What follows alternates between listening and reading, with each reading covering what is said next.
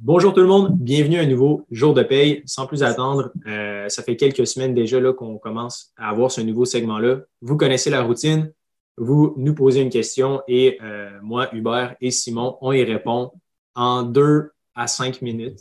On essaie du moins de rester le plus, le plus concis possible. Donc, euh, le 3 septembre, Simon nous a écrit un, courriel. Euh, Simon avec un Y, très original. Euh, sa question va comme suit. Je me demande quel type d'action acheter dans un CELI versus un compte non enregistré. par ailleurs, j'ai PS, j'ai une suggestion d'inviter Pierre Couture. vous feriez un méchant beau trio et chapeau pour l'épisode avec Alex Demers. Génial. Merci, euh, Simon. Pour cette question-là, personnellement, je pense qu'il y a deux façons de, l'approcher. La première, c'est de un, ne pas investir dans des actions individuelles de base, tout dépendant si on est rendu où dans, votre vie.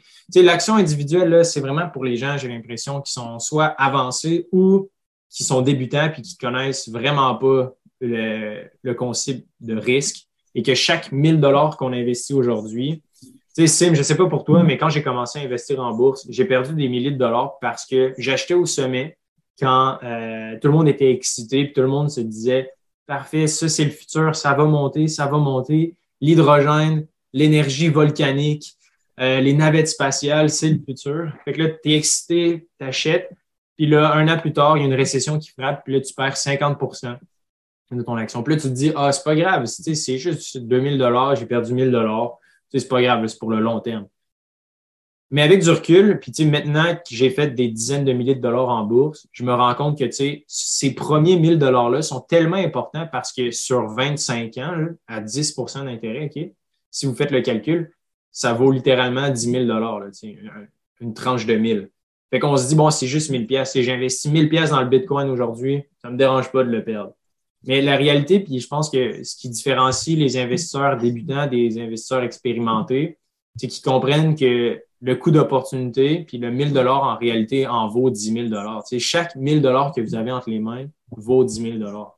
c'est juste de faire attention, puis d'y aller conséquemment. Puis quand je dis d'y aller conséquemment, c'est de, un, comprendre votre profil de risque. Oui, on en parle dans le bouquin. Oui, on vous donne les outils. Mais règle générale, trouvez votre profil de risque? Est-ce que vous êtes conservateur, médium, avancé ou euh, astronaute? Je ne me rappelle plus c'est quoi le, dernier niveau.